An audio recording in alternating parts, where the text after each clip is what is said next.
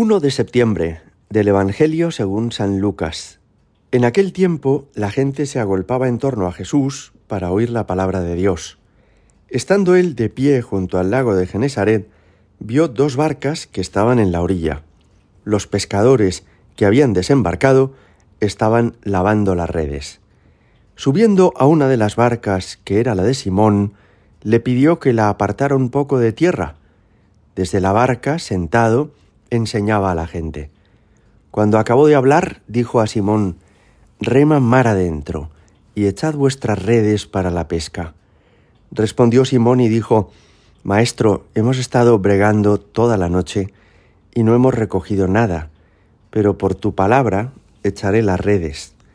Y puestos a la obra, hicieron una redada tan grande de peces que las redes comenzaban a reventarse.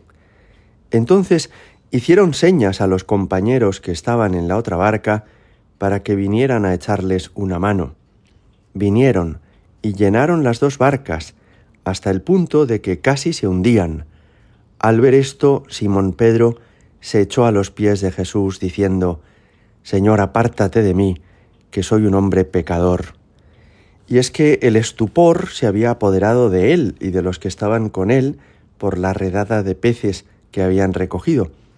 Y lo mismo les pasaba a Santiago y Juan, hijos de Zebedeo, que eran compañeros de Simón. Y Jesús dijo a Simón, No temas, desde ahora serás pescador de hombres. Entonces sacaron las barcas a tierra y dejándolo todo, lo siguieron. Palabra del Señor.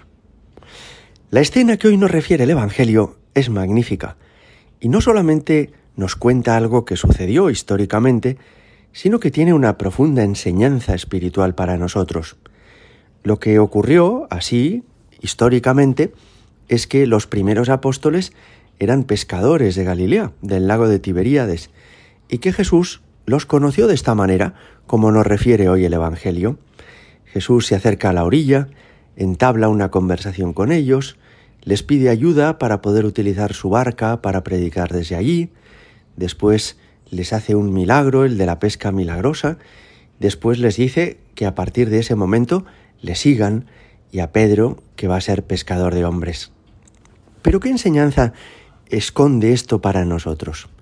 Mirad, la barca es como un símbolo de nuestras cosas. Tú tienes tus seguridades, que son tu casa, tus estudios, tu trabajo, tu nómina, tú tienes tus amigos, tú tienes tus contactos, todo eso es tu barca. La has ido construyendo a lo largo de todos estos años. Seguramente te ha exigido mucho esfuerzo, mucho trabajo, mucho tiempo. Y gracias a todo lo que has hecho hasta ahora, es tuyo. Tienes una familia, tienes un coche, tienes unos amigos. Todo eso es tu barca. Jesús te pide en primer lugar que le des permiso para servirse de ti y de tus cosas y a través de tu barca, subiéndose a ella, hacer mucho bien a otra gente. Es decir, Jesús te pide que le des acceso, que le des entrada en tu vida, que cuentes con Él, que lo incorpores en esa barca de tu vida, en tus hábitos, en tus costumbres, en tu manera de organizar la vida. Y esa es una cosa que creo todos los que escuchamos el Evangelio hemos hecho de alguna manera. Hemos dado cabida al Señor en nuestra vida. Por eso vamos a misa los domingos, bendecimos la mesa antes de comer, llevamos una medalla de la Virgen o un crucifijo colgado del cuello, porque Jesucristo no está ya lejos o fuera de nuestras cosas, sino que lo hemos incorporado a nuestra barca. Y Él, a través de nuestra pobre vida, de nuestra palabra, de nuestro testimonio, hace bien a otras personas, porque gracias a ti y a lo que tú haces a diario, hay otros que pueden descubrir el amor de Dios o la alegría de Dios. Pero el Señor le dice dos cosas a Pedro que llaman la atención. La primera es que le dice, rema mar adentro. ¿Qué es remar mar adentro? Cuando un barco o una persona en la playa está tan cerca de la costa que hace pie, que la barca toca la tierra, está segura, es como el círculo de confort, se dice hoy en día. Y efectivamente, hay muchas veces en la vida en las que hacemos pie, porque controlamos la situación, porque nos parece que lo tenemos todo más o menos, más o menos controlado. Pero hay ocasiones en la vida en las que el Señor te pide remamar adentro, es decir, atrévete a no hacer pie, confía en mí mucho más de lo que es meramente prudente o hace la mayoría de la gente, atrévete a no poner tu seguridad en las cosas de este mundo, atrévete a abandonar lo que a ti te inspira confianza y seguridad para fiarte plenamente de, de, mí, nos dice el Señor, para confiar del todo en mí. Y eso nos da miedo. Nos da miedo cuando hay situaciones que no controlamos, cuando hay una situación médica o económica o familiar que nos parece que está fuera de nuestro control, que nosotros no podemos dominar, que no somos capaces de resolver por nosotros mismos.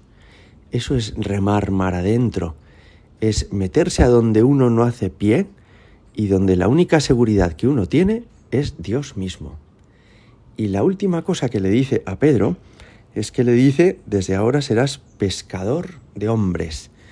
Es decir, ya no se va a servir el Señor de su barca, sino que le va a pedir que deje la barca. Eso ya no nos lo pide a todos, pero algunas personas sí.